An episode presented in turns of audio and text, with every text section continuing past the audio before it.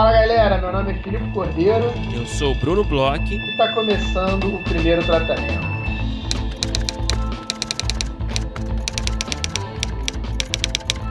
Fala Brunão, tudo bem? Fala Filipe Cordeiro, beleza?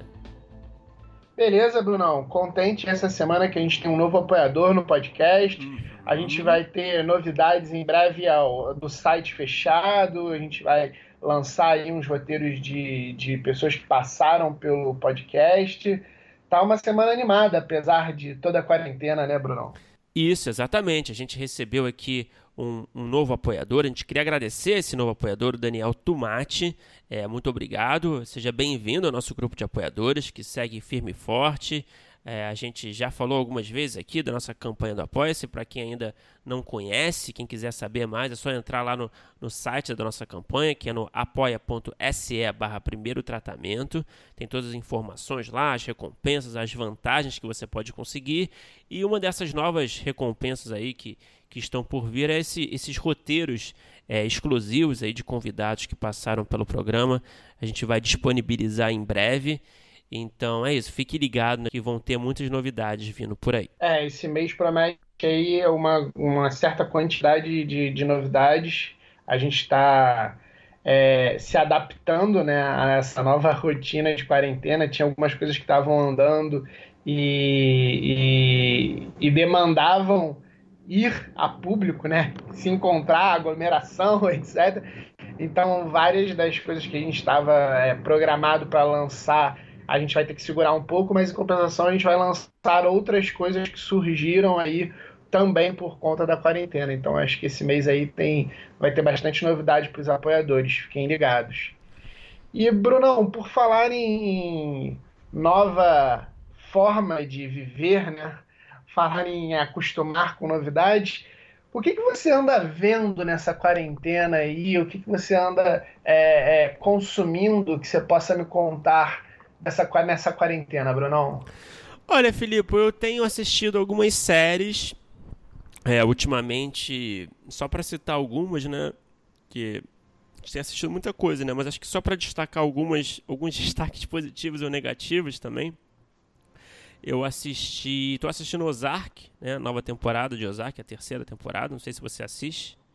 Estão falando muito bem da terceira temporada, né? Cara, no meio da segunda temporada eu fui ficando meio. Uh, e aí larguei. É, não, eu entendo. A segunda temporada é um pouco inferior à primeira também. Eu também acho que eu concordo com a sua opinião aí, mas. Mas eu gosto da série, eu acho que a série não é revolucionária, né? Ela não traz, assim, grandes novidades, mas ela faz bem, assim, costuma fazer bem o que, né, o, o esse tipo, né, essa convenção desse tipo de série que ela se, se propõe a ser, né? Essa série aí de, de crime e de, de tráfico, né? E de mostrando um pouco ali da, da, da, rotina da família americana, né? Dentro de uma, um, um, contexto ali bem atípico ali, né? Um meio pitoresco ali do, dos lagos. Eu gosto muito do Jason Bateman. É, acho que essa terceira temporada, ela tá... Cara, eu acho que ela tá melhorzinha que a segunda. É, assisti, não assisti inteira ainda. Eu confesso que de vez em quando eu acho, talvez, o, é, vejo algumas incoerências em algumas atitudes dos personagens. É, essas incoerências eu acho que levam a história para frente nessa temporada, principalmente. Então me deixa com um pouco de pé atrás. Mas enfim, sem querer falar muitos spoilers, mas é, eu tô gostando, cara. Tô gostando, não acho perfeito, mas eu recomendo para quem já assistiu até, né, até aqui, eu acho que vale a pena ver. Eu assisti também aquela minissérie Nada Ortodoxa, que tem bastante gente falando também. Você conhece? Cara, não, já me indicaram. Me indicaram recentemente. É, mais de uma pessoa me indicou, mas não, eu, eu, eu nem vi sobre o que, que é. É, é, boa? é, uma minissérie, que que é? é? uma minissérie sobre uma menina judia ortodoxa lá de, de Nova York, que, que é casada e né, tá naquele, naquela comunidade, né? É, super religiosa e ela acaba saindo, da, ela, acaba fugindo da comunidade para ir para Berlim. É, e aí, enfim, tem essa coisa da fuga desse, desse mundo, né, desse universo dela. É, que eu acho que é legal, cara. É uma minissérie que eu, eu recomendo também, não acho genial. mas eu acho que o maior mérito é retratar como retrata esse universo, esses personagens, esses, esses arquétipos ali da comunidade ortodoxa é, e todas essas questões que estão dentro desse universo. Eu acho que isso é mais interessante para mim na série do que a própria dramaturgia. É, mas eu recomendo, acho que é uma série diferente, toca em assuntos ali pouco explorados, nem sempre que são explorados, né?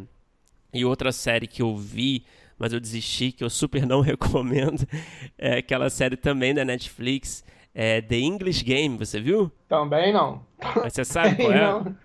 Também não, nessa eu nem sei qual é, ninguém nem me recomendou. Cara, olha só, vou te fazer uma descrição, acho que talvez você se interesse. É uma série sobre a origem do, do da profissionalização do futebol na Inglaterra.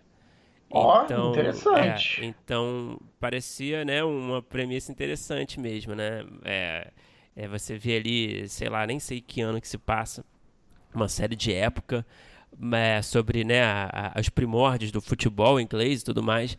Mas, é, cara, é uma cafonice, é um melodrama assim, sem vergonha. Nossa, é um negócio horroroso, cara. Mal escrito. Uma coisa assim inacreditável, assim. É uma coisa que tenta ser meio um Downton Abbey dentro do futebol, sabe? Uma Nossa coisa assim esquisitíssima, cara. Realmente fuja. Se você se interessou ali, viu o trailer que parece, nossa, que interessante, né? Fuja, cara, sai correndo porque realmente não perca seu tempo com isso. Essa é a minha opinião, pelo menos. Desculpa se desagradar alguém, mas pelo amor de Deus, né, gente? Espero que não desagrade. Agora, você viu aquela do Tigre? Você viu aquela do Tigre? Não, Me falaram cara. muito sobre essa também. Não vi, não vi. Mas você tá ligado? É uma documental. Sei, sei qual é, sei qual é. Tá todo mundo falando sobre ela. Ah, eu tô. É, essa eu tô afim de ver. Eu acho que é uma das que eu vou começar a ver em breve. Mas o que, que você. É Tiger King. Sim, sim. Não, é. Muita gente me recomendou até. Mas eu também não me interessei muito, cara. Você se interessou? É, eu, eu também, assim, pela premissa eu fiquei meio assim, mas é, é, indicaram tanto. E essas séries documentais da Netflix eu tenho gostado tanto. Eu tenho é, é uma das coisas que, que a Netflix mudou a forma de eu assistir e consumir certos conteúdos. Eu achei as séries documentais deles muito legais, assim. Tanto a uhum. brasileira, né? Aquela do, do, dos crimes na TV, quanto as gringas, principalmente o Wild Wild Country, uhum. que eu acho uhum. que é a, a, o, o, ápice. Mas tem várias muito legais e alguns longas também. Aquele do, do daquela festa lá na ilha, é demais. O do cara do do McAfee lá sim. é maravilhoso, é uma das coisas mais loucas que eu acho que eles estão com um dedo muito bom nessas séries documentais, é uma que eu tô muito afim de ver. Mas o que, que você tem visto? Brunão, é, eu tenho é, procurado fazer algumas coisas, né? Eu tenho procurado cortar alguns livros, alguns livros, alguns filmes de listas que eu tinha que ver, alguns filmes mais cults até, porque eu tô preso em casa. Agora liberaram aí a, é, a, o, o, catálogo do Cine Belas Artes, então eu vou ver Hulk e seus irmãos. Eu vi recentemente é, aquele Para Minha Amada Morta, vi o filme do Babu, Mundo Cão, porque é do Babu, então ele tá no BBB e é uma coisa que eu tô vendo muito. Vi também, então. Eu é tô vendo alguns filme. filmes. É legal. É bem legal. É. Bem legal, bem legal mesmo. E tô vendo alguns filmes assim que, que tipo eu tinha que ver, tinha um pouco de preguiça de ver, agora eu tô preso em casa, e, então tô assistindo. Em termos de série, eu comecei a assistir a terceira temporada de Westworld. Uhum. É, e aí? Não tem nada, não tem nada a ver com as duas primeiras temporadas. É, quando eu vi assim o piloto, tudo que eu gostava das duas primeiras temporadas não não tava ali. É, Westworld tem uma, uma, uma, questão assim de profundidade filosófica de certos assuntos.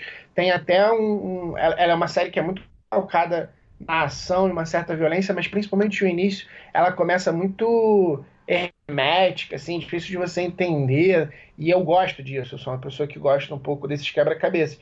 E o piloto não tem nada disso. E é maravilhoso. Eu adorei o piloto. Achei assim, muda, muda até o tom da série vira uma coisa meio é, Skynet, Exterminador do Futuro, mas Nossa. com uma qualidade muito melhor, vou te falar. Mas aí o segundo e terceiro episódios eu achei bem fracos. Eu tô. Vou sair o quarto agora, ainda não assisti, assisti essa semana.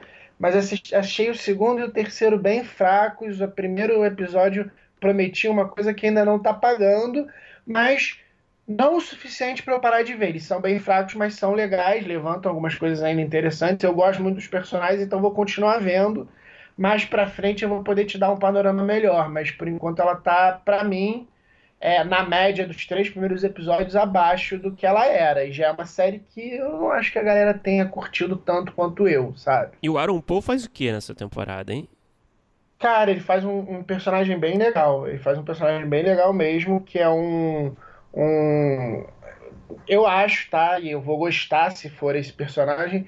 É um humano que ele faz um contraponto com as máquinas, porque toda a história de Westworld era o seguinte, é as máquinas elas estão num ambiente controlado e elas têm a narrativa delas que foi é, é, pré-determinada pelo Ford.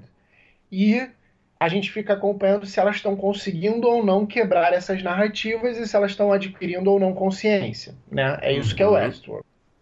O Aaron Paul, ele faz um personagem que eu acho que, porra, é uma puta ideia maneira, e tomara que continue assim, que é um humano que vive num mundo, nesse mundo do Big Data, né? Que é um mundo tão controlado pela tecnologia, que mesmo ele tendo livre-arbítrio, a vida dele é tão controlada quanto as do robô. Então, Olha. por conta dos, dos, do, da, da, forma como a tecnologia invadiu o mundo, ele não consegue arrumar emprego, ele fica é, é, morando em, em, lugares mais cagados, ele trabalha em, em, por aplicativos numa coisa meio subemprego, meio criminosa, porque é, ele não tem controle da narrativa dele, mesmo sendo humano, mesmo sendo, tendo livre-arbítrio. O mundo tecnológico bota a gente dentro de uma caixa que é tão é, repressora quanto o Ford fazendo as narrativas para o robô. Se no fim das contas ele for um robô, eu vou ficar puto. Se for isso mesmo, que é o que parece até agora, eu vou achar brilhante, vou achar bem legal. Caramba! É, e, e ele, cara, ele é muito bom ator, cara. Ele é, é foda. É, vendo esse personagem dele, é, é, dá pra ver que ele, ele vai conseguir não ficar marcado só pelo Jesse se ele pegar papéis bons, cara. Ele é muito bom. Tem alguma coisa mais que você tenha assistido, que você recomenda ou não recomenda? Eu gosto quando você não recomenda também. Cara, não, então, eu tô assistindo, é, dica até do Gabriel Maurer, Castlevania, que é uma série bem legalzinha, assim, é uma série pequena, é, animação, é uma animação meio gótica, assim, é uma série tipo, gostosa para assistir sem pensar muito, vingança e tal. É, me surpreendeu, eu tô gostando. E para não ver, é engraçado, eu tô. Eu tô. Eu tá tô acertando, nessa... né? Não é nem que eu tô acertando, eu tô numa fase um pouco mais criteriosa, eu tô chutando menos no escuro. É... eu tô vendo menos coisa nessa fase aqui de, de, de quarentena, eu tô vendo coisas mais antigas ou que me recomendem. Então eu tô testando poucas coisas. É... em breve eu vou começar a testar porque vão acabar as coisas que eu tava para ver. Então eu vou poder te dizer o que, que eu testei e que eu achei uma bosta.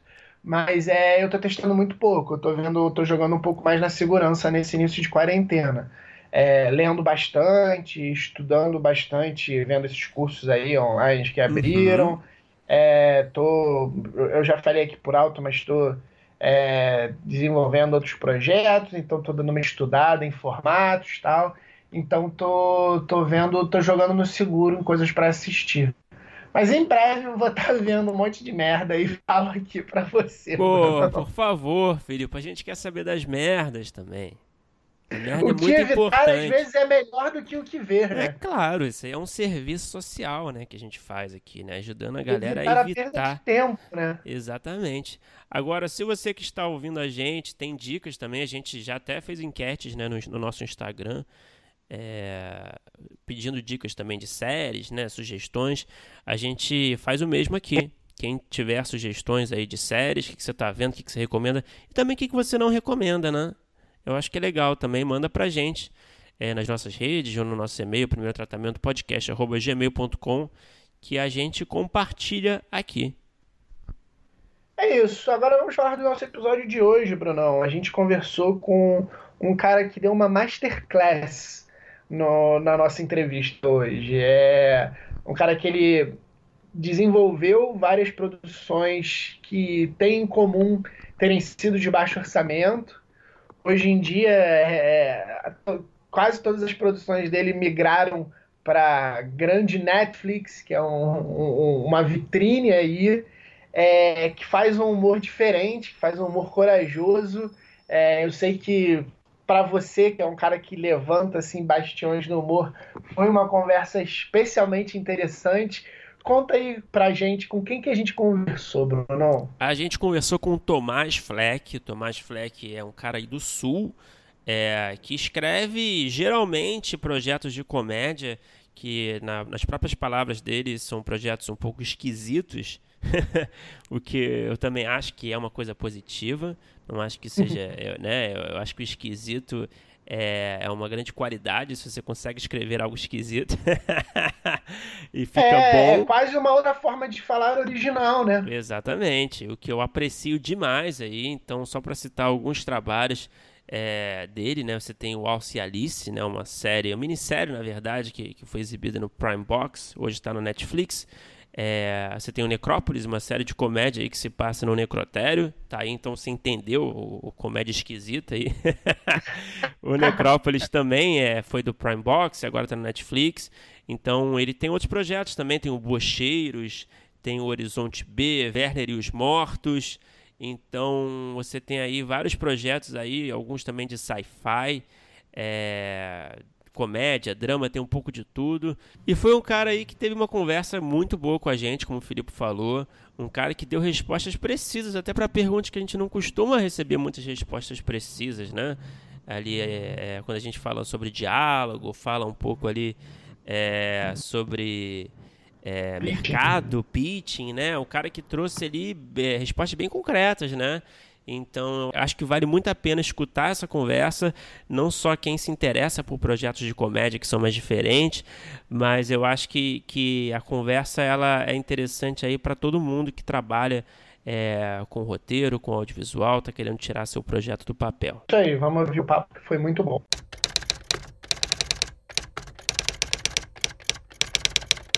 Bom, em primeiro lugar, é, obrigado por falar com a gente, Tomás. A gente assistiu várias coisas que você escreveu, né, como parte da nossa pesquisa. Parabéns por terem conseguido assistir tudo. Não tem orgulho de tudo? é, e a gente achou umas coisas muito doidas, o que eu acho que é um elogio, na verdade. E eu queria saber, né, a partir desse comentário, eu queria saber, para começar a conversa, da onde costumam surgir essas ideias né, para os seus roteiros, né, os seus projetos mais pessoais. É, como é que funciona essa concepção de ideias, geralmente? Tá. Um... Eu sou muito fã de um cara que se chama. Eu me identifico muito com ele. Ah, ele é muito melhor do que eu e mais famoso, muito mais interessante. Mas o Ricardo Araújo Pereira, não sei se vocês conhecem, é um cronista, ator, comediante português de Portugal. Uhum. E e ele sempre ele tem um livro que eu acho muito interessante que se chama uh, A Doença, o Sofrimento e a Morte Entram num Barco, que é uma espécie de manual, manual de escrita humorística, assim. E ele trabalha muito com uh, contradições e inversões o tempo inteiro. Ele fala muito que a comédia advém de um lugar que é um pouco uma forma de ver o mundo sempre de um jeito esquisito, que não significa que é melhor, significa só que é um pouco estranho. E normalmente eu tendo a pensar em alguma coisa que seja contraditória a outra de início. O, acho que o, o mais claro para mim nesse processo é o Necrópolis, que desde o início o projeto surgiu de uma vontade de fazer Friends num necrotério.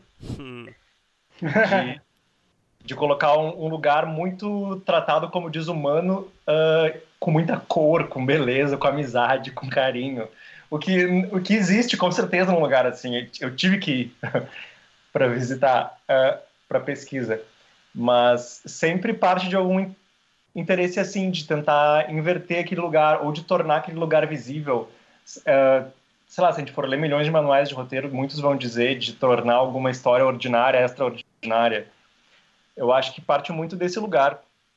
Uh, não sei se eu respondi. Respondeu, respondeu, super respondeu. Você, mas você acha que também é, essas o, o embrião dessas ideias elas surgem geralmente a partir de coisas que você lê, é, o que você assiste em, em, outros filmes, em outras séries. Como é que você, é, qual é o material geralmente de origem para você subverter é, essa ideia?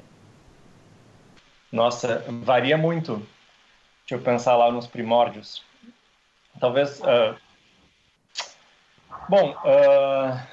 eu acho que o Necrópolis surgiu pelo menos em 2013, quando estava rolando muito um boom forte dessas séries de comédia, tipo uh, The Office ou Parks and Recreation, estava terminando The Rock na época, que eram séries que traziam essa comédia, de certa forma, familiar, de trabalho, e, e sempre davam uma espécie de twist esquisito, era sempre meio esquisito, no fundo.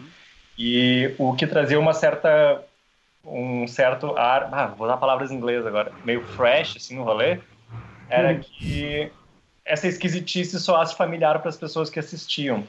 É, eu acho que eu cresci no momento de. Cresci, é meio absurdo falar, mas eu tive uma adolesc...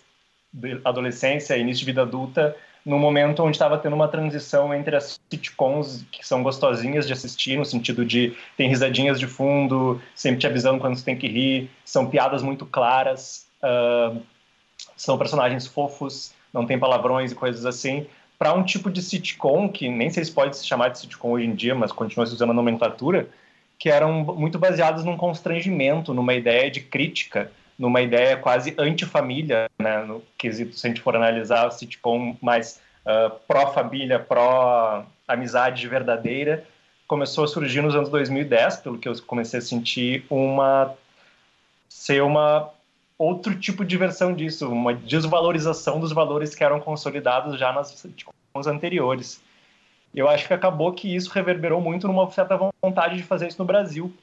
Quando eu comecei a trabalhar com cinema em 2012, pelo menos, eu tentava assistir alguma coisa que tivesse esse gênero ou esse tom aqui no Brasil e não encontrava muito. E daí eu acho que partiu muito de uma vontade de assistir essas coisas. É, bom, se não tem, vou tentar fazer alguma coisa que pelo menos possa ser minimamente comparável. Não consigo nem comparar esses exemplos que eu dei. E eu acho que daí a partir disso começou a surgir, porra, ter... e se fosse assim, e se fosse assim, aquele exercício de sempre tentar encontrar alguma jornada esquisita para o pro projeto ou pro personagem, e se fosse num necrotério, e se fosse, tipo, em 2012 eu fiz uma série com uns amigos que se chama Bocheiros, pouca gente viu, foi um BO absurdo, assim, e, e que era, uma, era sobre o, o Mundial de Bocha, que, é, que acontece no interior do Rio Grande do Sul, e isso realmente existe, isso estava no jornal escrito. A gente partiu do jornal para escrever uma série de quatro episódios sobre o Mundial de Bocha, onde diversos países viajam ao Rio Grande do Sul para jogar bocha. Então, é um universo muito esquisito também, já de onde eu parti, mas ele está aí, né? Ele, ele é muito fácil de fazer piada dentro dele e de tratar ele como um microcosmo dessa sociedade maior que a gente vive, para poder ridicularizar até o que a gente trata como normal, né? Pô, bem legal eu, a gênese de algumas das ideias. É, você falou aí 2013, o Necrópolis, é, 2010, acho, 2012, que você começou a trabalhar com cinema. Como é que foi essa, é, é, essa cronologia? Alce e Alice também é mais ou menos dessa época? Qual, qual foi a que veio primeiro? Isso, é mais ou menos junto. Uh, é um processo bem louco, assim. Em 2012 eu comecei a trabalhar com cinema com o Léo Garcia, que é o diretor-geral do Frapa. E o Léo foi meio que meu tutor, assim, tipo, foi meu primeiro professor. E depois a gente, ele me chamou para trabalhar junto com ele, escrevendo. Aí junto a gente fez essa série, Bocheiros. E lá logo depois, em 2013, eu conheci o Thiago Rezende, que hoje em dia é meu sócio. E com outro sócio, o Gabriel Fatini. E nós três, a gente formou um trio. Lá em, eu moro em São Paulo hoje em dia, mas sou originalmente de Porto Alegre. E lá em Porto Alegre a gente formou esse trio que a gente se propôs a tentar trabalhar só com séries mesmo estando em Porto Alegre. Daí a gente conseguiu produzir de 2013 a 2019 uma série por ano via fundo setorial. Aí, na cronologia, tipo, como começou tudo em 2013, foi o Thiago partindo junto com o Diego, que é um parceiro dele, que criaram junto ao Alice, e eles fizeram um curta-metragem que depois se tornou um piloto do Alice, e daí, a partir disso, uh, com outra produtora, eles fizeram o piloto de Werner os Mortos, que depois se tornou uma série também para o Canal Brasil. E daí eu vi que eles estavam fazendo esse movimento de fazer pilotos e eu sugeri na época uh, fazer um piloto do Necrópolis, que era uma coisa que eu queria muito fazer. E a gente acabou filmando o piloto em 2014. Então, mais ou menos em 2013, 12, 13, 14, a gente tinha três pilotos dentro da produtora. uh, que eram tipo para mostrar o nosso trabalho. Aí a gente conseguiu mostrar nosso trabalho dizendo, ah, a gente fez isso sem nenhum dinheiro, uh, nos deem algum dinheiro que a gente consegue fazer um pouco melhor. E com isso a gente conseguiu vender as ideias, tanto do Alcelisto, como do Werner os Mortos, como do Necrópolis, como para realmente produzir como séries de baixíssimo orçamento e não com zero orçamento, porque os orçamentos eram muito baixos mesmo. O orçamento do Necrópolis foi de 500 mil para oito episódios de meia hora. E foi o mais alto desses. Então, a gente, então a gente acabou criando esse modelo assim entre nós. E no meio de tudo teve o Horizonte B, que foi uma série que surgiu de uma demanda, de certa forma, o Emiliano Cunha, que é um diretor amigo meu, me questionou que queria muito fazer alguma coisa infanto-juvenil e tinha um edital aberto lá em Porto Alegre. A gente inscreveu o projeto, criamos eu, Gabriel e Thiago e escrevemos juntos depois. E rolou também, que foi o nosso primeiro projeto que foi exibido pela Netflix, que foi Netflix Brasil, Portugal e África Lusófona. Daí ficou dois anos lá. Foi bem legal esse processo também, que daí acho que estreou em 2014 e ficou até 2016. Cronologia mesmo foi Bocheiras 2012, 2013 foi uh, Werner dos Mortos, 2014 Alcialice, eu acho, 2015 daí Necrópolis, 2016... Não, eu, extra... eu pulei um ano aí. 2017 uh, Alcialice, a gente fez um longa em 2018 que chama Os Bravos Nunca Se Calam, em 2018 a gente fez o Complexo também, que foi a última série que a gente fez, que a gente lança no fim do ano agora. É, e, e aí, eu ia até fazer mais pergunta do Alciarice, mas eu achei interessante que você falou sobre é, esse lugar que vocês se, se encaixaram, vamos dizer assim, de fazer séries com baixo orçamento. Eu queria saber se você é, é acha que, de certa forma, os desafios de trabalhar com baixo orçamento, eles te, te colocam num lugar criativo interessante. É, e se você tem projetos com orçamento mais poupudo, como é que é essa, essa, essa sua, sua cabeça na hora de pensar projetos mais Porque eu imagino que você tem o desejo de pegar alguns milhões para fazer alguma coisa. Gente, eu não sei trabalhar com dinheiro, parem de me dar essa opção. ah. Uh, tá, desculpa, agora a primeira pergunta, eu comecei a entrar na piada.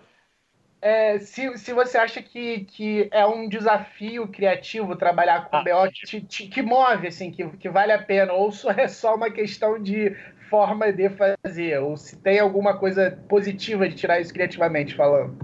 Uh, tem coisas positivas para se tirar, com certeza. O que não torna bom Uh, são é tipo tem coisas que tu faz que são ruins na tua vida que tu tira coisas boas como fazer um projeto com baixo orçamento tu aprende algumas coisas uh, hoje em dia eu não tenho grande interesse em trabalhar com baixo orçamento. Eu acabo trabalhando ainda porque eu acho que tá falar de falar, falar bobagem vou falar sério.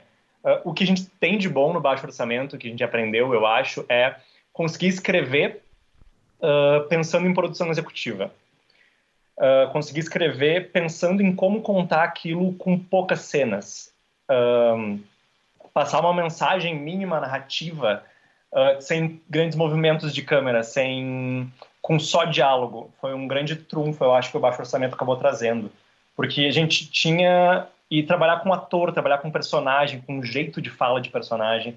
Porque a gente tipo, nunca teve opção de fazer, tipo, uh, uma cena de dois minutos uh, em silêncio porque uh, não, não tinha como filmar suficientemente dois minutos em silêncio porque não tinha opção, tipo, não tinha como fazer esse entretenimento, fazer ser divertido de nenhuma forma.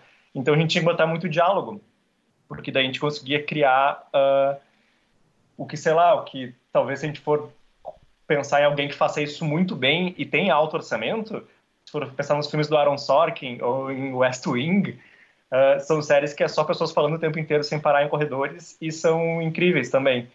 E eu, tô, eu não estou me comparando ao Aaron Sorkin, eu quero ser igual a ele um dia, mas não, eu não sou ele.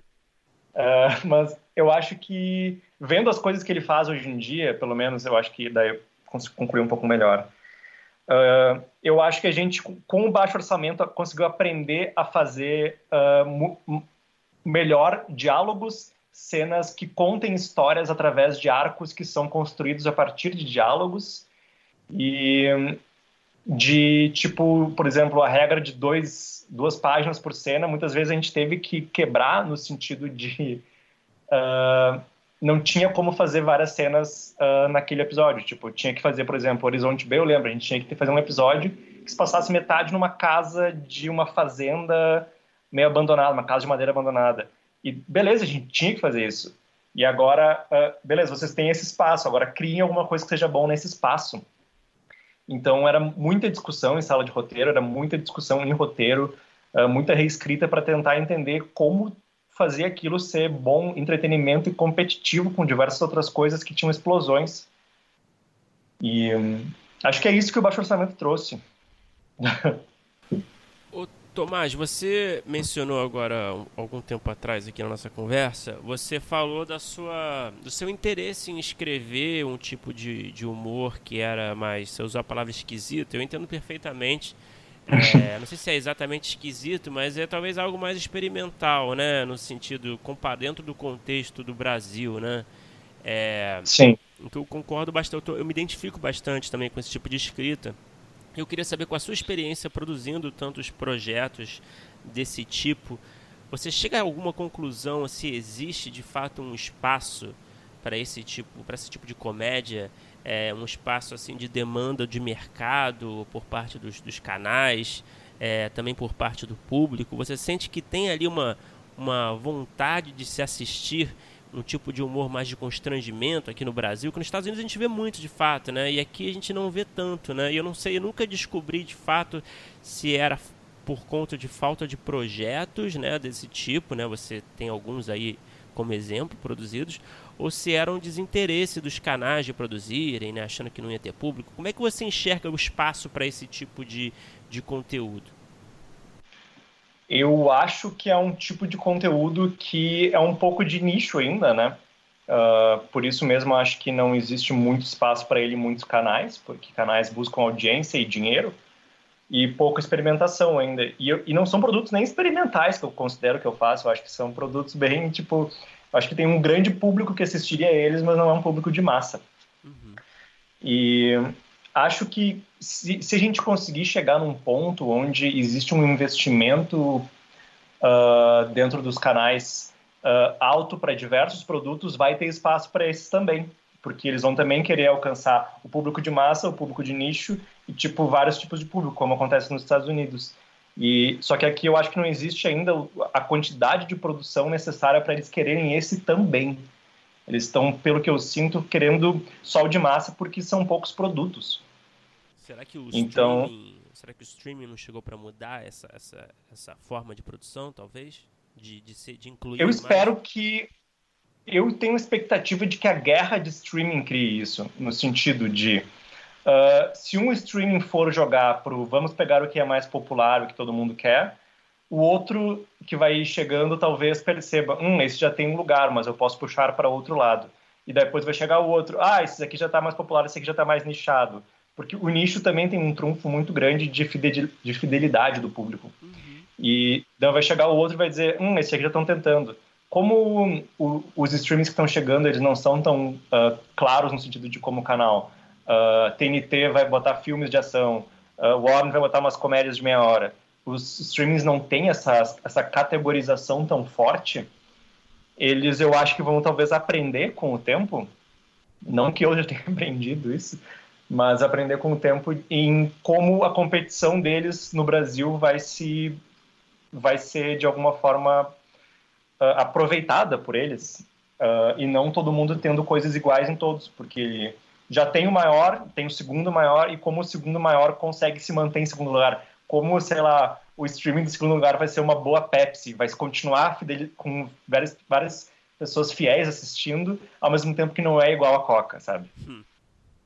Mas, Tomás, aproveitando é, essa questão dos streamings, quando as suas séries foram para Netflix, você é, notou uma diferença grande de pessoas vendo? Porque a Netflix tem toda essa história de não falar números e, e esconder informações, mas eu imagino que você tenha recebido, é, não sei se feedback da Netflix, mas pelo menos de pessoas. Você notou muito mais gente vendo suas séries na Netflix?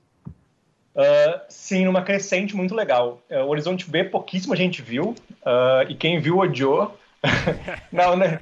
Eu não diria que todo mundo que viu odiou, mas eu, eu, eu entendo porque eles odiaram. Eu também odiaria no lugar deles, eu acho. Tipo, foi, foi lançado junto com Stranger Things, e, tipo, as duas são ficções científicas infantos juvenis. E a galera viu Stranger Things e depois vê uma série que se passava no interior do Rio Grande do Sul, feita com 200 mil reais. Ficava brabo, né? Óbvio.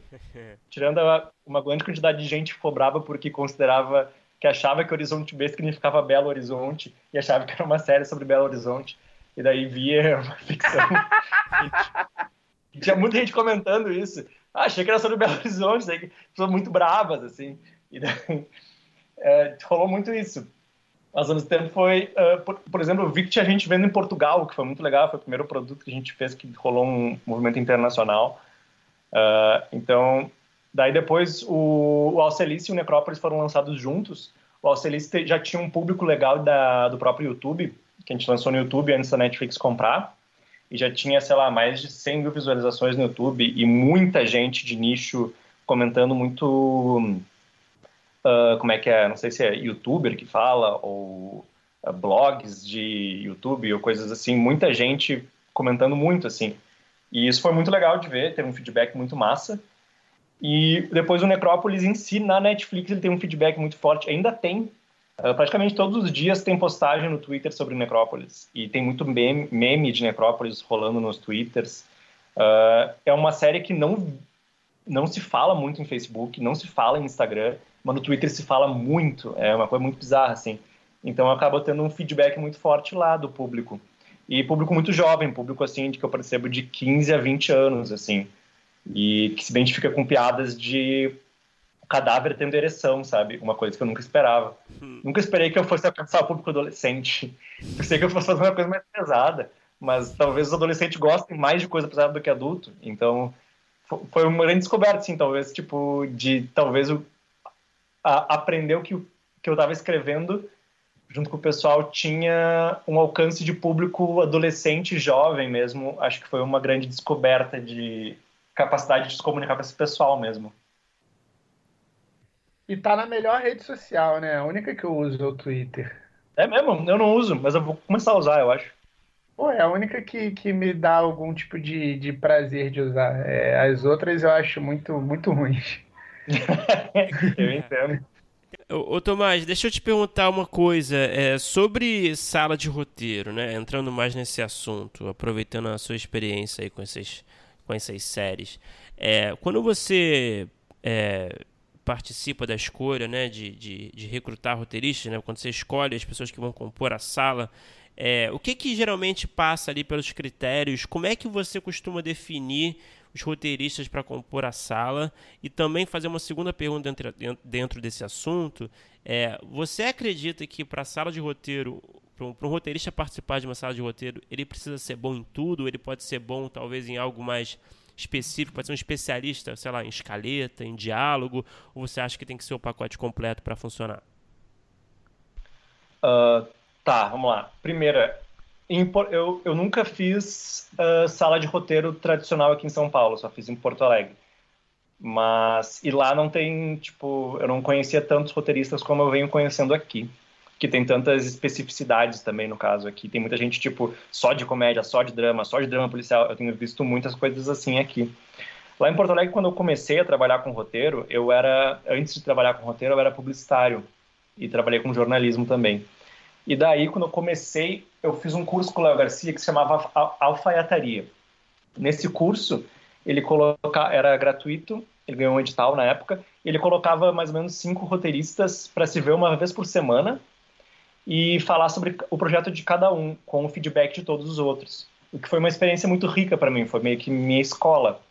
E daí, a partir dali, eu fui conhecendo muita gente com quem eu trabalhei em todos os anos seguintes. Uh, foi foram muito de conhecer nesse curso mesmo, que existiu recrutas uh, futuras. Depois, na, acho que a primeira, a primeira sala mesmo que a gente fez, acho que foi do Werner Os Mortos, que eram eu e meus outros dois sócios, que são roteiristas, e o Léo Garcia, que era roteirista e nosso amigo também de Porto Alegre. Então não, a gente já queria trabalhar com o Léo na época e foi meio por, por causa disso que a gente chamou. Aí tinha a Larissa Lewandowski, que era assistente, que recente tinha feito um curta muito bom, que tinha ido em um monte de festival bacana. E, e que saco, eu não vou lembrar o nome do curta agora. Que droga! Fui descoberto. Mas ela tinha feito um curta, curta muito bom, que a gente gostou muito. E um outro rapaz que era muito bom uh, de piada, assim, era um rapaz que a gente só achava muito engraçado. E para ele só dar alguns inputs ali durante a sala de roteiro. Aí depois a gente fez o nosso Elise foi uma sala de três pessoas mesmo, porque a gente não tinha dinheiro para contratar mais gente. Foi 200 mil reais para tudo. Costuma ser um bom critério também, né? É, não tinha o que fazer. A gente. Muitas vezes a gente não ganhou. E o, o Necrópolis foi a nossa maior sala. Tinham seis pessoas na sala. Foi um processo bem. Foi nosso, uh, tipo, o Werner, por exemplo, a gente tinha 13 episódios de meia hora para escrever. Então a gente ficava os, os cinco em sala daí na, na, criando uma criando a escaleta, aí na semana seguinte um saía para escrever, ficavam quatro em sala. Daí na outra semana saía mais um e voltava o anterior. Daí uh, por assim diante, até ter três episódios escritos. Já no Necrópolis, a gente, no Auxiliis foi um pouco tudo junto, assim. Feito eram só quatro episódios, o que ajudava também. No Necrópolis a gente fez uh, em grupo as primeiras quatro escaletas dos primeiros quatro episódios, entre seis. E ali a decisão por trabalhar com roteiristas veio de uma vontade que eu tinha de trabalhar já com duas roteiristas que eu gostava bastante, que era a Thaís Enes, que tinha trabalhado já comigo de outras formas mesmo, e ela até foi, tinha sido minha aluna também, e a Mariane Ferreira, com quem já tinha trocado bastante ideia de roteiro e conhecido através do Léo. E daí elas duas entraram na sala e Uh, era eu. E a Saki, que era, era a nossa assistente, que acabou se tornando roteirista também durante o processo. A Saki veio falar com. A gente conheceu porque ela viu Horizonte B, gostou muito e quis muito trabalhar com a gente como estagiária. E daí ela entrou como estagiária, virou assistente de roteiro e virou roteirista. Foi um processo bem legal dela, dela ter acompanhado pela primeira vez tudo isso e ter podido ajudar também durante esse processo todo na espécie de, sei lá, de formação dela. E poder era pouco que a gente podia pagar, mas ela estava também disposta a passar por todo esse processo para se tornar roteirista, que foi muito rico assim para todo mundo, eu acho. Aí, então foi foi muito de indicações ou de conversas que surgiu essas vontades de trabalhar.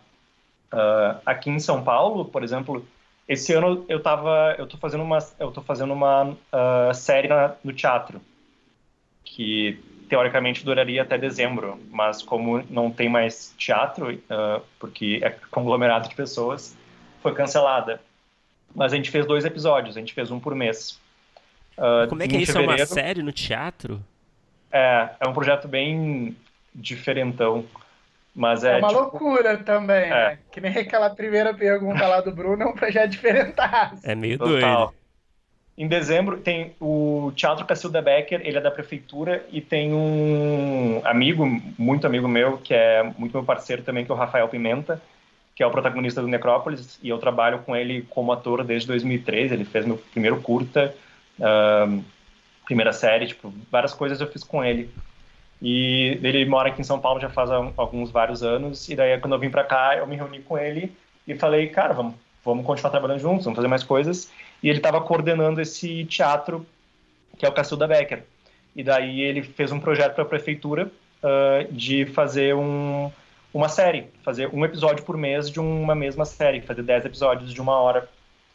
Uh, e daí ele me convidou para escrever. Daí eu falei, Rafa, sou incapaz, eu nunca escrevi para teatro, eu não sei fazer hum. isso. Uh, eu acho esquisito da tua parte tu querer se arriscar dessa forma. E daí ele falou, não, vai dar tudo certo. E eu acreditei. e daí eu criei um piloto, criei, criei a série, né, como um todo, mas ele falou para mim que ele, que ele acharia legal se cada episódio fosse escrito logo depois de do anterior estrear. Então, tipo, estreia um episódio e a gente começa a escrever logo depois. A gente escreve uhum. em 15 dias, ensaio, os atores ensaiam em 15 dias e daí estreia no teatro. Eu achei essa metodologia muito louca e muito difícil de entender inicialmente, no primeiro, eu tava suando frio, assim, de nervoso, não sabia se ia dar certo aquilo. Escrever 30, uh, escrever 60 páginas sozinho em 15 dias foi um dos maiores desafios da minha vida, assim. Uh, daí, eu fiz uma sala de roteiro um pouco diferente, que não, eu não tinha dinheiro, né, a gente ganha, ganha por bilheteria, E a bilheteria é dois mil reais por episódio, eu contava com 16 atores fixos. Então, realmente, não ia ser por aí que a gente ganhar dinheiro. Aí eu chamei a Mariana Tesh, que eu conheci do Frapa, que é uma roteirista que eu já gostava muito, que ela escreveu Vomitadinhas, e eu gostava muito desse projeto dela, e ela escrevia diariamente, o que para mim era muito importante, alguém que realmente fosse realmente escrever, era um projeto tipo que eu precisava de alguém que escrevesse muito rápido, muito e tipo, não é para ficar sendo preciosista, assim, é tipo, primeiras ideias tem que ser minimamente ok e tem que estar acostumado com esse ritmo. E eu, eu achei esse projeto dela muito incrível, ela escreveu, sei lá, todos os dias por mais de um ano, e daí eu chamei ela para fazer uma sala de roteiro um pouco diferente. A gente se reunia bem, a gente fazia escaletas em dois dias, muito rápido, pensando nas reações do público, pensando nos personagens que a gente mais gostava, em quem a gente estava com mais vontade de escrever naquele momento, em que, que a gente tinha assistido que poderia ser uma boa referência para aquilo que nos fizesse ficar empolgado para escrever aquele projeto, aquele personagem naquele momento e aquela trama. Então a gente se reunia por Skype ou ao vivo por dois dias e depois se escrevia e ficava se mandando o tempo inteiro para se corrigir, se xingar ou se elogiar ou dizer isso aqui está muito bom, uh, refaz o meu e foi uma, entre aspas, sala de roteiro bem honesta, assim, no sentido de é, é nós contra o tempo e a gente vai confiar piamente um no trabalho do outro aqui. Caramba. Aí, o primeiro episódio eu escrevi, o segundo a gente escreveu juntos, e o terceiro a gente, eu chamei um outro roteirista que eu queria trabalhar faz um tempo já, que é o Gabriel Galindo, e daí ele escreveu uma parte, eu escrevi outra e ela escreveu outra. E com o tempo, minha intenção era começar a trazer outros roteiristas e oferecer uma, um tipo de autoria que eu nunca tinha visto em nenhum outro lugar, que eu queria que os roteiristas tipo, de, fizessem totalmente com a voz deles, com a vontade deles aquilo. E não necessariamente seguindo aquilo que eu propus no piloto, que é o que a gente costuma fazer em séries. E eu queria, queria testar isso. Infelizmente não, não vai ser esse ano que eu vou conseguir testar isso, mas talvez nos anos seguintes a gente volte com o projeto e daí dê para testar esses formatos novos. Hoje em dia, o que eu acho mais rico em sala de roteiro, eu mais tenho vontade de trabalhar, eu li aquele livro Sala de Roteiristas e eu me esqueci o nome do cara, mas eu acho que é. Ai, putz, me esqueci. Mas é um roteirista que eu gosto muito e a forma de trabalho dele. Eu tenho muito prazer na escrita do roteiro em si, mais do que em pensar a escaleta ou argumento. Eu sou, eu acredito que os todos os meus roteiros são muito melhores do que os projetos e argumentos, uh, tipo bem melhores, uh, porque os projetos são ruins, não porque os roteiros são bons. E por isso eu sempre tendo a ir pro roteiro muito rápido, assim. Eu sei que isso vai contra muitos livros, mas eu tento descobrir as vozes do, dos personagens nos roteiros e depois volto para os projetos e tento usar o que eu descobri em roteiro para fazer os projetos ficarem melhores. Eu vi que muito roteirista norte-americano começa pelo piloto antes do projeto, que é uma ordem uh, que aqui no Brasil não é muito comum, mas eu comecei a tentar emular isso e tem sido muito mais rico do ponto de vista criativo uh, descobrir o que, que é tudo do projeto antes de querer defender o projeto como um todo. E eu acho que o roteiro do piloto é uma forma muito boa de fazer isso. E nesse livro tem esse roteirista que falava que quando ele chamava os roteiristas para trabalhar com eles, com ele, ele já era muito fã dos roteiristas de alguma forma, admirava muito a escrita deles e queria aquela escrita para ele. E daí ele falava: seguinte, aqui tá uma ideia para esse episódio, tem uma ideia de uma página, o episódio tem uma hora, eu quero que tu pegue essa ideia, escalete da melhor forma possível, uh, escreva e me mande para eu ler e me ensine a escrever minha própria série. E daí eu vou ler, eu vou ler teu roteiro e vou analisar todo ele e vou te ensinar a escrever a minha própria série depois que tu me ensinou. E daí tu vai fazer o teu tratamento de novo em cima das minhas observações. E daí depois tu vai me devolver e eu vou fazer o tratamento final. E eu achei incrível esse formato. É um formato que eu, eu senti assim muito de troca uh, direta de texto, assim mesmo, de pessoas que já gostam um pouco do trabalho uma da outra, e de escrita rápida, assim. Então, eu acho que se talvez hoje em dia eu formasse uma sala de roteiro, seria um pouco mais nessa nesse molde, assim, do que tanto em ficar dentro da sala por muito tempo tentando ter a melhor ideia possível e às vezes chegando na melhor ideia possível em uma hora, mas mudando ela mil vezes porque em uma hora ninguém chegou a uma ideia boa, de acordo com muitos livros. Mas o Alan Ball, que é um cara que eu gosto muito, fala que odiava as salas de roteiro de sitcom, o formato delas, muitas vezes porque a, as ideias iniciais não eram ruins, elas só deveriam ser sido trabalhadas mais tempo. E quando as ideias eram mais novas em comédia, as pessoas tenda, tendiam a rir mais do novo e não tanto do que já era mais velho e mais trabalhado. Então, muitas vezes, uma piada ruim ficava só porque ela era mais nova do que mais bem trabalhada. Hum. E eu tendo a acreditar mais nesse tipo de trabalho, assim. E o que, que te trouxe a São Paulo? A vontade de trabalhar para outras pessoas. Em Porto Alegre, uh, eu não tinha muita uh, opção, uh, também por financiamento, por grana, por quantidade de produtoras, por coisas assim.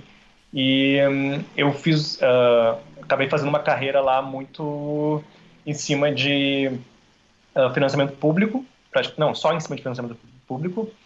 E fiquei, então comecei a ficar com muita curiosidade de saber como outras pessoas trabalhavam, como outras pessoas lidavam com sala de roteiro, com escrita. Fiquei com vontade de, sei lá, de uh, lá eu estudava tudo que eu conseguia estudar de livros, mas eu, eu queria sentir mais na prática como era ser coordenado por tais pessoas, como era ter esse diretor X já desde o início do projeto uh, mandando, como e, e, como eu poderia uh, contribuir para essas pessoas que estavam fazendo processos assim diferentes, para que eu também pudesse aprender.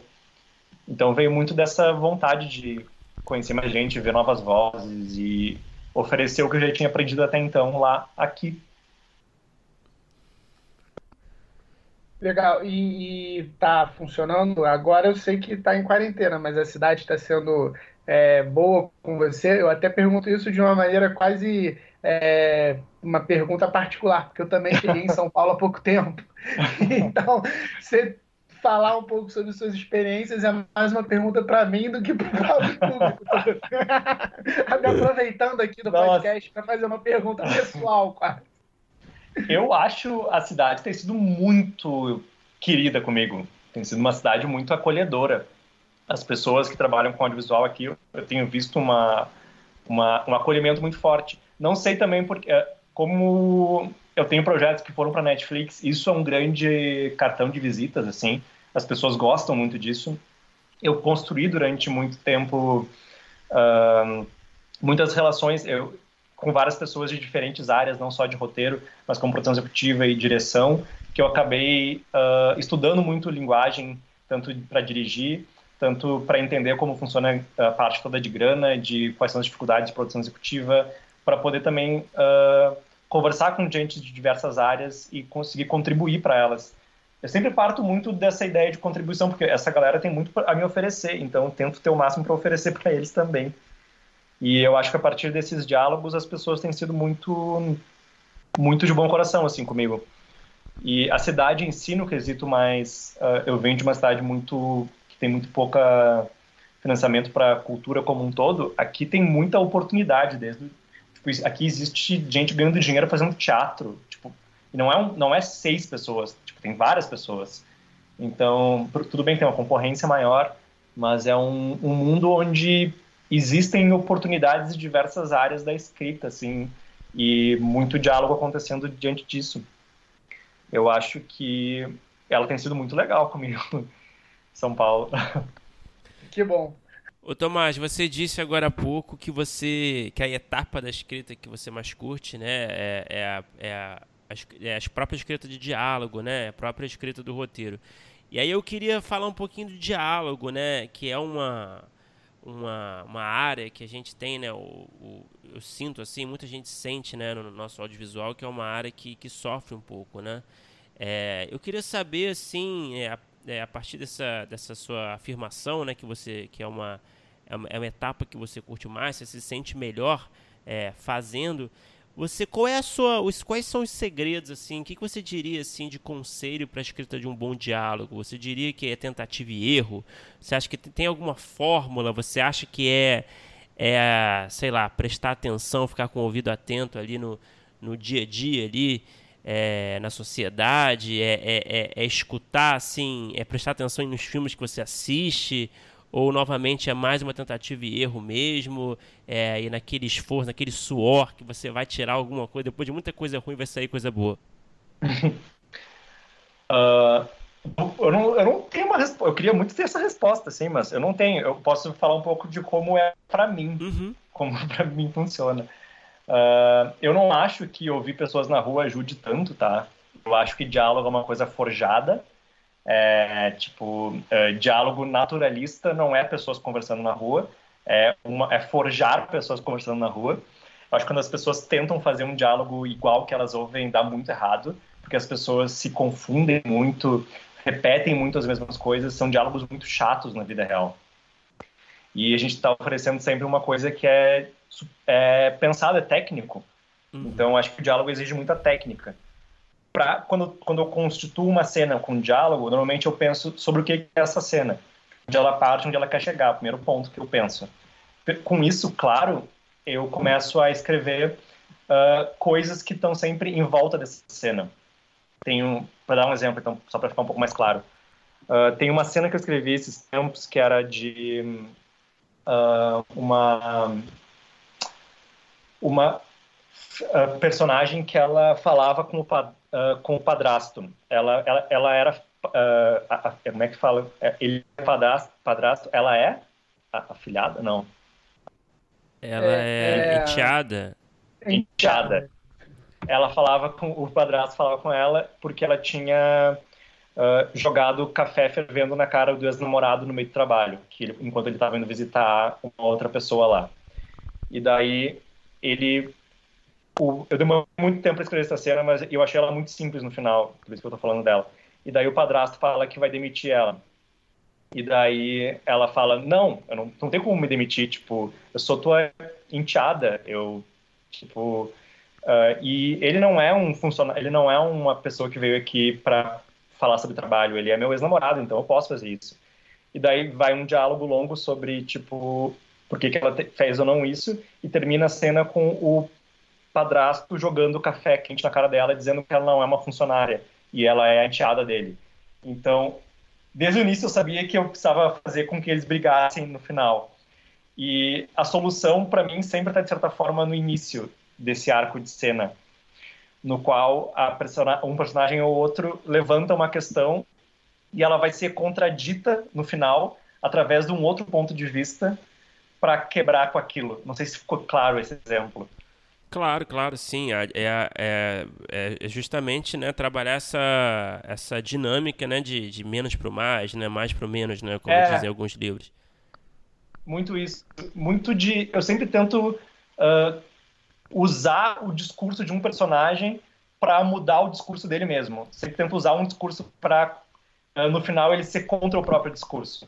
Então, é sempre um jogo para mim, de um diálogo, de uma pessoa está falando sobre uma coisa e defendendo ela, ao mesmo tempo que ela está se afundando porque aquilo, por outro ponto de vista, vai ser destrutivo para ela.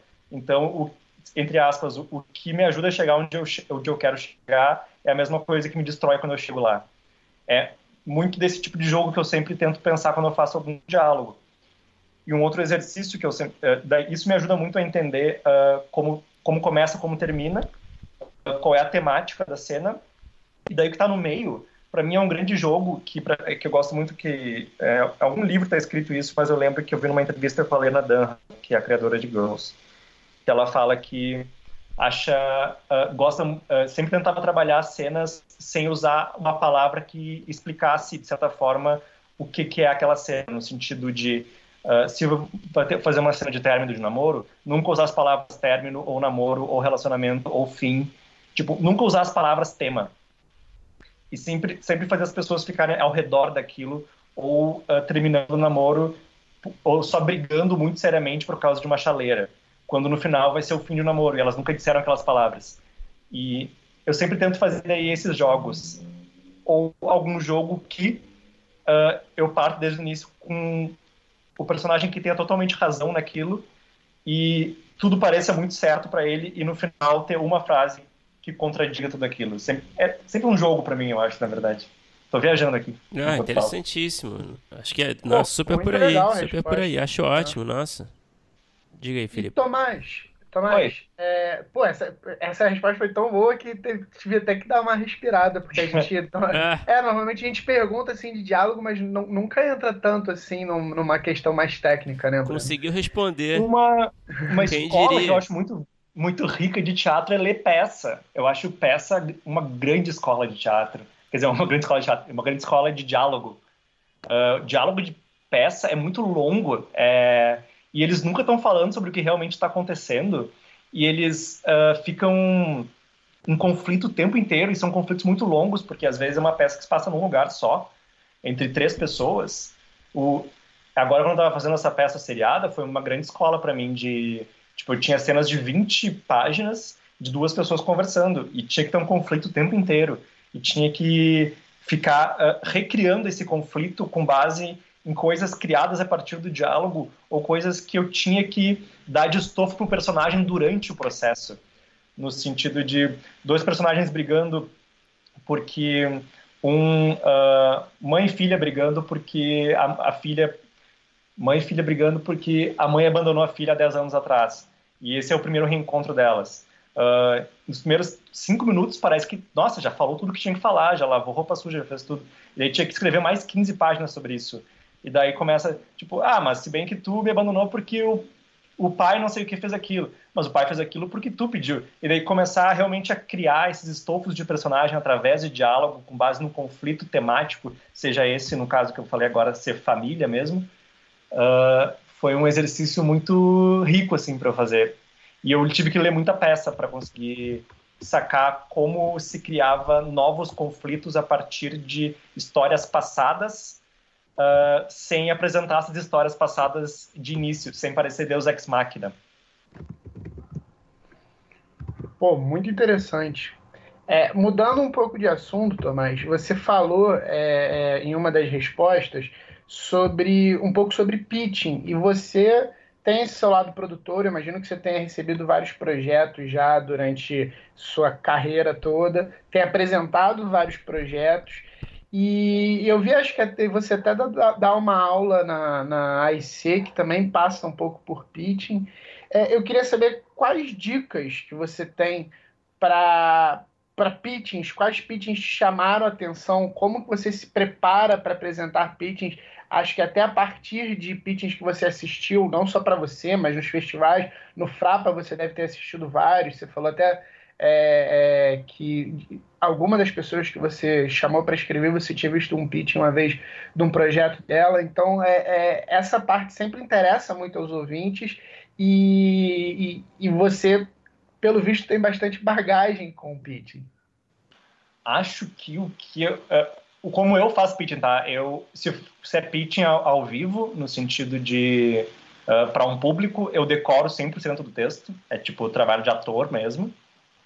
Uh, eu não decorei uma vez que eu fiz um pitch no Série Lab e para mim foi um grande fiasco. Foi hum. horrível. Eu tenho muita vergonha daquele pitch. Foi ridículo. Uh, era uma comédia que eu acho que, sei lá, uh, uma pessoa riu e daí eu fui olhar aquela pessoa ela não estava rindo, ela estava tossindo, escondendo o rosto de vergonha. tipo, foi, era de, foi 10 minutos de fiasco, assim. E depois, tipo, eu lembro que o, a banca me detonou foi muito rico depois que a banca me deu eu mudei muito o projeto, ficou melhor. Mas eu, eu acho que eu aprendi muito com esse pitching. De, tipo, daí a segunda vez que eu fiz do, do mesmo projeto, eu fiz no próprio Frapa.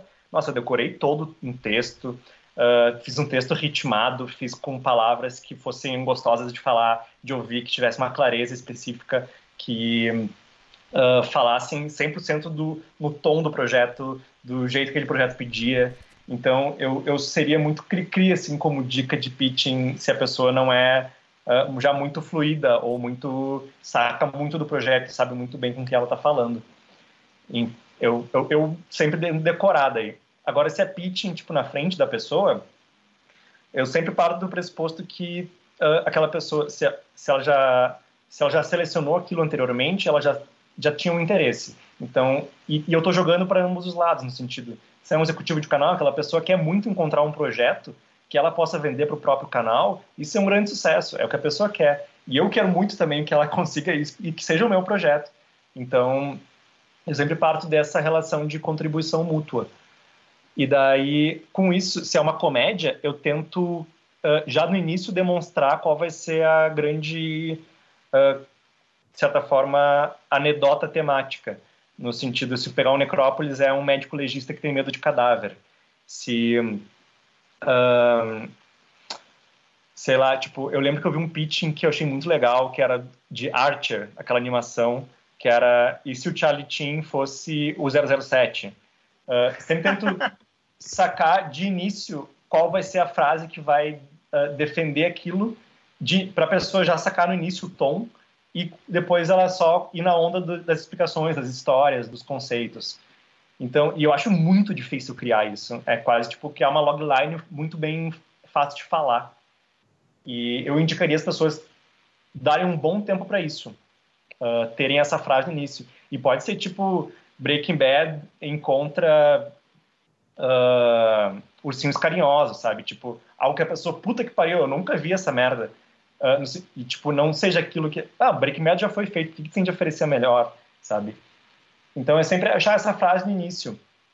Logo depois, eu acho que tem que ser. Daí, se é uma comédia, tem que, obviamente, ter, uh, ter graça. E se o projeto, no, até o momento, não tem graça, conta uma situação que não está no projeto, conta uma situação que a pessoa viveu recentemente, que ela pode colocar como se fosse daquele projeto naquele momento, uh, ah, para criar humor, para talvez uh, quem estiver ouvindo entender que a pessoa que está fazendo aquele projeto tem alguma graça e poder sacar, tá, ok, é uma comédia, essa pessoa tem graça, então talvez ela use esse tom no próprio projeto. É muito, eu acho muito difícil essas coisas, porque comédia, obviamente, a gente é roteirista, a gente não é comediante, mas eu acho que o pitching exige um pouco desse, dessa nossa capacidade. Nos Estados Unidos eu sei que já tem uh, há muito tempo nas escolas de cinema aula de pitching e tipo de apresentação, de tipo treino para isso especificamente. Acho que aqui a gente tem falta disso ainda. Acho que aqui a gente tem uma ideia de. Uh, tem que falar logo o personagem e a história. Uh, tá, mas tipo, qual é a forma de falar isso? Qual é a melhor forma de. A gente. É como um stand-up, sabe? Qual é a melhor forma de dar essa piada naquele momento? Ou um programa jornalístico, como dar essa informação de uma forma que o público se interesse? Uh, muito mais do que uma ordem de acontecimentos, do tipo personagem e depois história, e depois isso e acabar. Acho que um problema que eu vejo muitas vezes as pessoas que ficam falando sobre si mesmos, uh, muito mais do que deveriam, tipo, gastam no máximo 10 segundos para falar sobre si mesmo, se é que si mesmo tem alguma coisa interessante. Uh, tipo, no caso, quando eu fiz um pitching sobre o hospital, eu trabalhei em hospital quando eu tinha 15 anos, então eu falar sobre isso é interessante para o pitching, mas uh, falar que eu fui jornalista quando eu tinha 22 anos seria uma coisa ridícula para gastar meu tempo ali.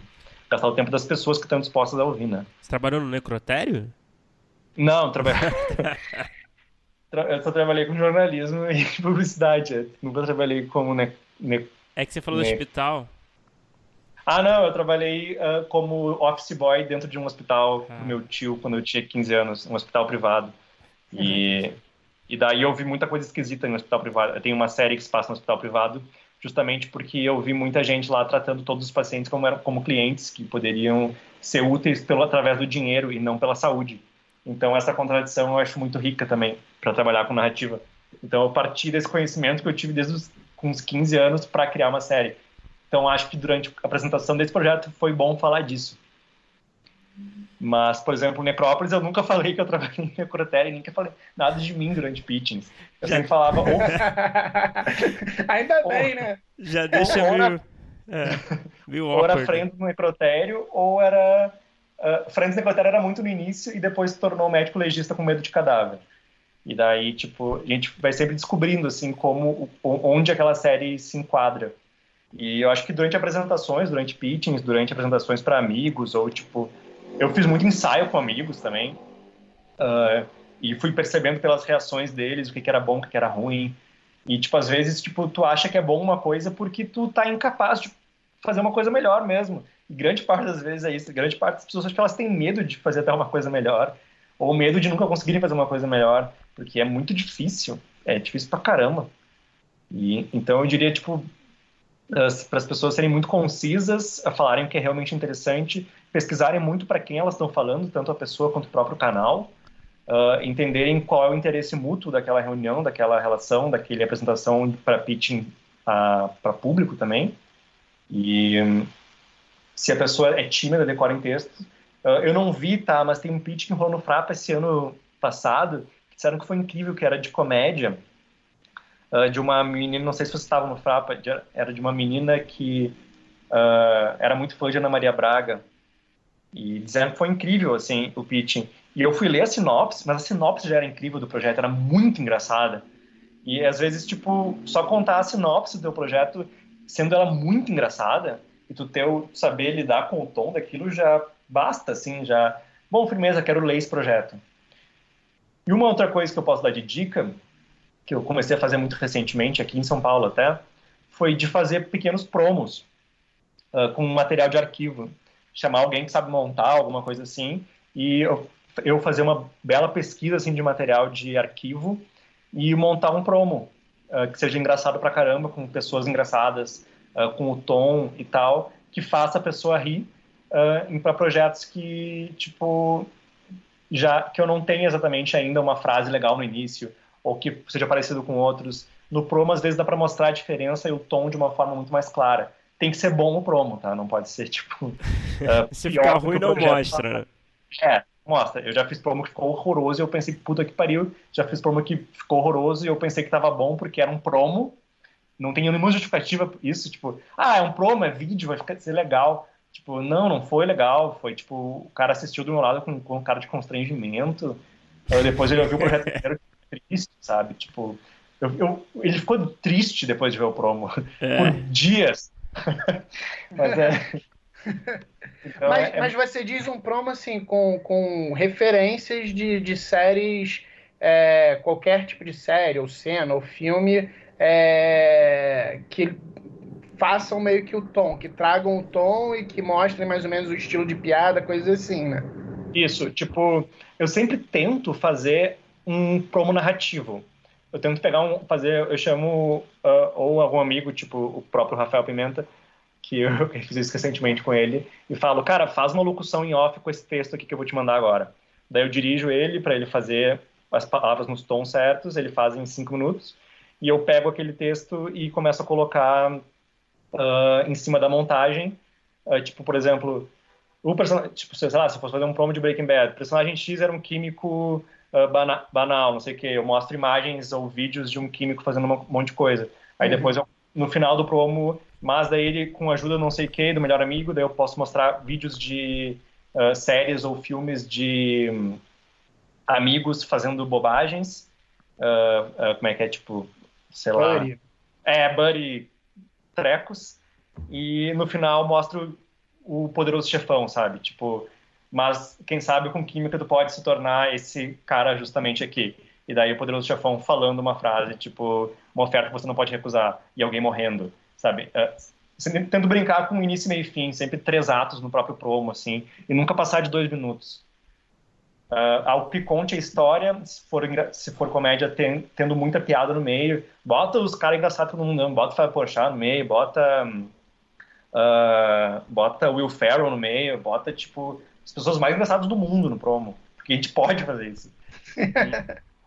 E, e é isso assim, tento fazer isso e, tipo com início meio e fim, sempre tentando deixar claro o tom e a história. Nossa, ótimas dicas, hein? É, Tomás, é, antes da gente entrar no bloco final aqui, é, eu vou te perguntar, fazer uma pergunta que a gente tem feito ultimamente para os nossos convidados, considerando uh, esse isolamento que no, todos nós estamos vivendo. Que dicas você dá para quarentena? É, sei lá, alguma coisa para ler, seja de estudo, seja de lazer, alguma coisa para assistir. É, o que, que você é, Tá? Que, que você recomenda mesmo aí da sua, do seu isolamento para ajudar outros roteiristas, outras pessoas que estão ouvindo a gente? Uh, eu tendo a. Eu estou criando agora uma série que. Eu tô, eu tô pensando em novos formatos de produção. Então eu tenho visto projetos, uh, filmes, séries que tenham algum tipo de um, ideia na, no próprio formato de execução. Eu vi ontem uma série de 10 episódios de 10 minutos cada que se chama uh, State of Union, Union ou Union of State, eu nunca sei a ordem. Uh, é State of Union, que é uma série britânica escrita pelo Nick Hornby, que é um cara que eu gosto muito. Sei. Uhum. Um, um elenco foda é com a, o cara que fazia o Chris O'Dowd e a Rosamund Pike. Chris O'Dowd uhum. é o uhum. cara que fazia uh, uhum. The IT Crowd, que eu gostava muito. E é um drama de relacionamento que se passa sempre 10 minutos antes do casal entrar na terapia de casal. Então, cada episódio é 10 minutos antes deles. Eles se encontram no bar na frente da, terapia, da lugar que a terapeuta recebe eles e conversam sobre o que eles vão falar na, naquele dia na terapia. Então são 10 episódios, 10 minutos sobre isso. Eu achei muito bem escrito, assim. É meio teatro, assim mesmo. Tipo, uh, diálogos longos sobre eles dois, sobre o relacionamento deles. Só que o diálogo, o assunto é Brexit. Tipo, um foi a favor, um foi contra. Como, como isso afeta o relacionamento deles? Como o Brexit é um, uma metáfora para o relacionamento deles? Tipo, eles brincam muito com isso. E Nossa, é um formato legal. diferente. É só duas pessoas conversando no mesmo lugar o tempo inteiro. Eu vi Searching esses dias, que é bem interessante uhum. também. Uh, que é aquele thriller que se passa só em telas. Se passa sim, é, sim, sobre sim. uma menina que desaparece e daí o pai dela acha o computador dela e através do computador ele tenta achar uh, sinais de para onde ela pode ter ido. Uhum. Boa, boas soluções, telas. né? Tem boas soluções ali. Porra, muito. Tipo, for, for, em formato, o roteiro em si, uh, como ideia, são ideias muito simples. Mas como formato, eu, por exemplo, quando ele sai de casa e tu acompanha uma flechinha do Google Maps, para mim foi incrível aquilo. É. Eu fiquei arrepiado. Ai, sério que vai fazer isso comigo? Não. Eu vou ficar querendo assistir essa flechinha do Google Maps andando. Sim, eu quero. Porra, fiquei bem entretido, assim. E eu também li, uh, fui atrás do roteiro para ver como ele era escrito. E eles fizeram várias formatações diferentes no próprio roteiro, uh, porque eram coisas, porque tinha muito texto escrito, né? E o tempo do texto escrito é diferente do tempo do texto falado, então não tinha como escrever só em diálogo. Então o diálogo falado era escrito com um tipo de fonte, o texto escrito era com outro tipo de fonte. Uh, locação não era tipo interno sempre, às vezes era só celular Google, uh, tipo porque estava na página do Google, não é interno ou externo. Então tinham vários jogos de roteiro que eu achei muito interessantes assim de ver nesse filme. Eu dei uma assistida rápida em Web, uh, Web Therapy, que é com a Phoebe, eu não me lembro o nome da atriz. A Lisa Kudrow. É, a Lisa Kudrow, que, tipo, também é um formato de, tipo, filmavam em casa, praticamente. Uh, alguns episódios não, estavam frente a frente, mas, tipo, dava para filmar de casa. Uhum. E era sempre uma terapia de três minutos com pessoas onde a terapeuta queria ter uma relação mais pessoal do que de realmente ajuda. Uh, eu quis ver também pelo formato, achei muito interessante. E tem ideias bem boas, participações de, tipo, Meryl Streep, sabe? Eu fiquei bem, caramba, puxaram. Pô, então foi, essa quarentena tá totalmente focada em formatos. É, eu tô pensando, porque me parece que é o momento de a gente pensar, um, não esperar exatamente que o mercado diga, tipo, gente, a gente vai querer agora esses tipos de formatos. Parece que o momento é o mercado tá esperando que a gente diga, olha só, e se a gente pensar assim? E se a gente pensar assim? Porque produzir agora é impossível. Então, e sabe-se lá até quando vai ser impossível. Então, acho que seria uh, o momento a gente começar a pensar em outras formas de produção de conteúdo que não envolvem filmar diretamente uh, na rua, com fotografia X, com tarará, tarará. Eu me lembrei muito de daquele o curto do Jorge Furtado, de 1990, O Ilha das Flores, uhum. Uhum. que é uma, ficção, uh, meio documental, uh, narrada, tipo, só com imagem arquivo. Tipo, porra, é um dos curtas mais incríveis já feitos no mundo, é. considerado realmente isso. O que, que a gente pode, tipo, pegar de, desses aprendizados, assim? Uh, porque acho que nos últimos anos a gente foi muito para uma ideia de, de visual ser muito importante. logo depois que a TV começou a pegar o formato da, do cinema, de visual, visual, visual, uh, a gente agora parece que tem, tem, um momento de reaprender a pensar uh, ideia, roteiro e estética que não seja necessariamente só visual através de uma fotografia incrível, mas de um entretenimento que venha através de elementos até que a internet traz como entretenimento, e a internet no sentido do YouTube, uh, como entretenimento para milhões de pessoas, e não é uma fotografia linda, e é uma pessoa só num quarto, ou é uma narrativa que se passa só em um lugar, Uh, co como pensar isso, sabe? E não esperar que, sei lá, tipo, por exemplo, agora tendo vários comerciais que mandam câmeras para algum ator fazer qualquer coisa. Tipo, isso para mim é reflexo de um desespero, claro, é desesperador o momento, mas parece que antes de dar uma câmera para alguém fazer alguma coisa rápido só porque ninguém está fazendo, a gente tem que pensar, pode ser uma semana só de pensar em cima de o que, que vai ser essa coisa que a gente vai pedir para alguém fazer. E parece que é o momento um pouco da gente pensar isso. Eu sinto. Ah, perfeito, Tomás. Perfeito, cara. Nossa, ótimo. Nossa, essas últimas respostas foram demais, hein? Adorei. Adorei. Pô, foi masterclass Porra. essa entrevista. Vamos vender, vamos vender. Pô, vocês têm um podcast, é uma das coisas mais incríveis de ter, tipo, nesse momento, né? Tipo, pô, é um trabalho que vocês podem continuar fazendo. Podcast, é, né? É uma, é uma coisa uhum. em si que eu nunca fiz um podcast, mas eu queria muito começar a pensar até uh, inscrita para podcast, porque realmente é só diálogo. E, e tipo, é, dá, dá para fazer de casa nesse momento, é um entretenimento, dá para trazer uma coisa que traz reflexão, dá para fazer várias coisas interessantes em cima do formato. Eu no rádio. é, já estou até produzindo outro, até aproveitando que eu estou preso em casa e já estou produzindo um segundo completamente diferente. É, isso é muito bom. Não o fato de estar preso em casa, o fato de estar... bom que você esclareceu. É... Não, tudo que está acontecendo é horrível, gente. Nada é bom. Mas se a gente conseguir trabalhar e tornar um pouco melhor, um pouco menos pior, desculpa. Claro, claro. É, Tomás, para a gente encerrar, a gente tem aquele bloco final, né? A gente faz as mesmas perguntas para todo mundo. Então vamos lá. Para começar, qual é o melhor roteiro que você já escreveu na sua opinião? Pode ser, pode ser um episódio de uma série, pode ser uma série em geral, pode ser um longo, um curta, vale tudo uh, foi da série eu, que eu mais gosto. E é, se chama Últimos Dias, que é dessa série do cartório que eu tinha comentado com vocês. Eu gosto muito do piloto. E qual foi o pior roteiro que você já escreveu? Uh, acho que foi um roteiro que eu escrevi lá. Putz, aqui acho que tem muitos. Esse não é tão fácil de responder. Escrevi muitos roteiros muito ruins. Algum que ah. venha somente agora, sim? Uh, nenhum, acho que nenhum dos horrorosos foi produzido. Mas eu tenho um que eu. Como é que é aquele? Que eu acho que eu escrevi. Não, não vale ser primeiro tratamento, né? Tem que ser, tipo, roteiro finalizado. Uh, eu, acho, que eu escrevi.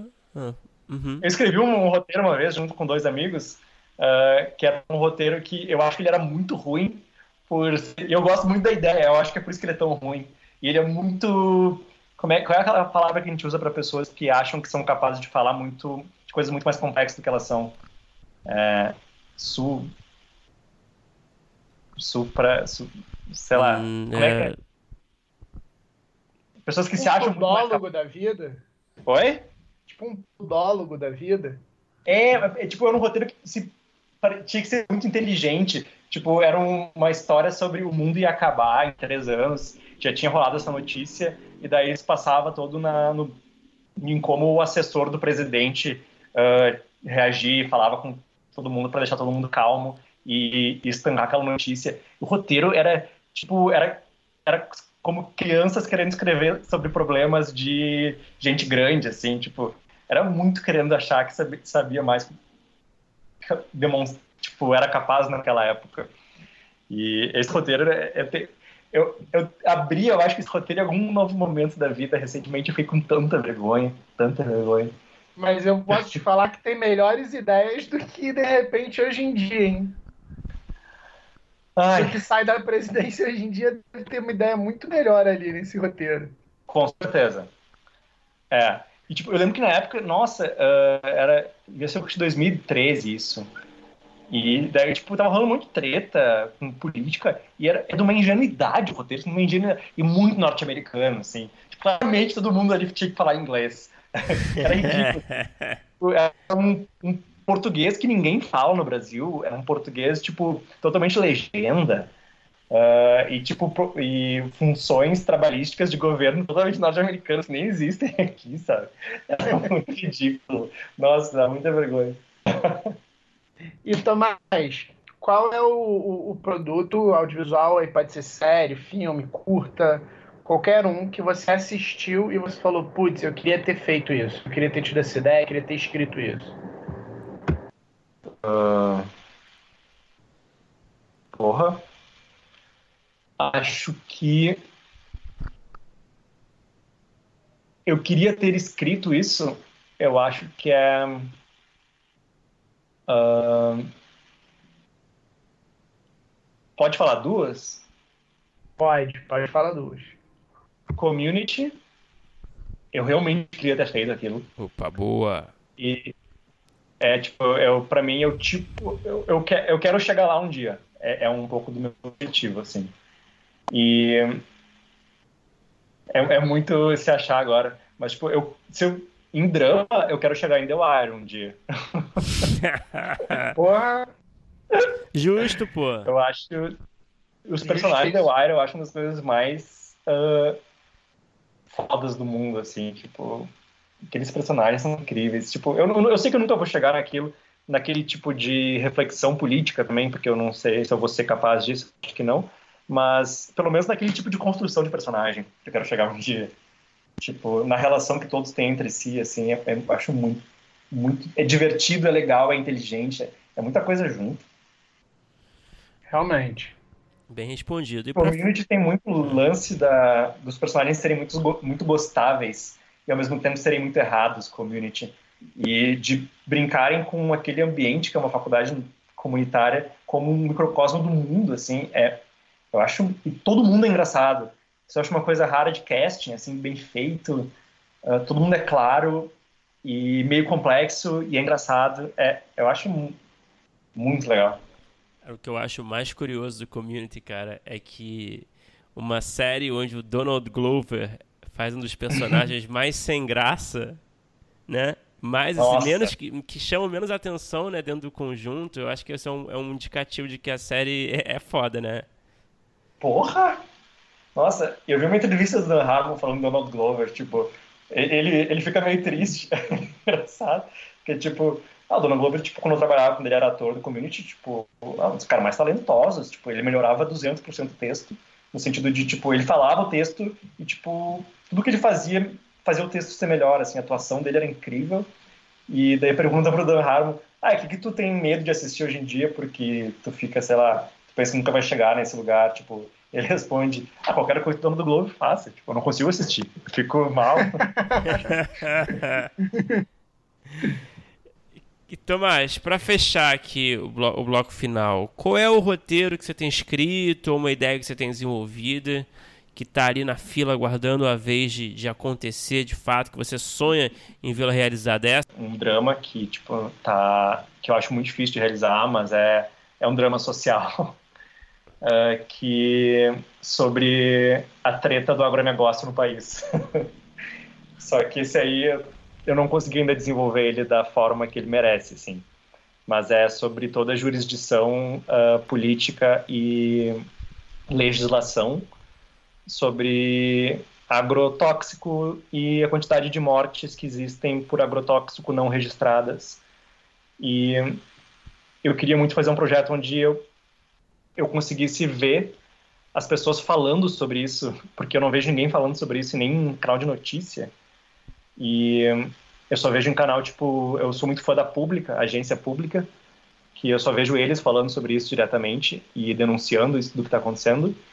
E a quantidade, e tipo, colocar uh, voz, de certa forma, em protagonistas que sejam pessoas de campo, que sofrem isso diariamente e, e como a lei não consegue cobrir isso. Eu acho isso muito curioso, triste e importante não me considero capaz ainda de fazer esse projeto porque eu não tenho estudo suficiente, mas é um tema que eu tô louco para falar há muito tempo, assim. Eu tenho uma página assim escrita que eu, eu tenho vontade de ter financiamento para desenvolver mais do que realizar ele. Ah, perfeito. Admiro a sua versatilidade. muito legal, cara. Legal mesmo. É, Tomás, obrigado aí por conversar com a gente. Eu gostei pra caralho, assim. Acho que foi bem legal o papo.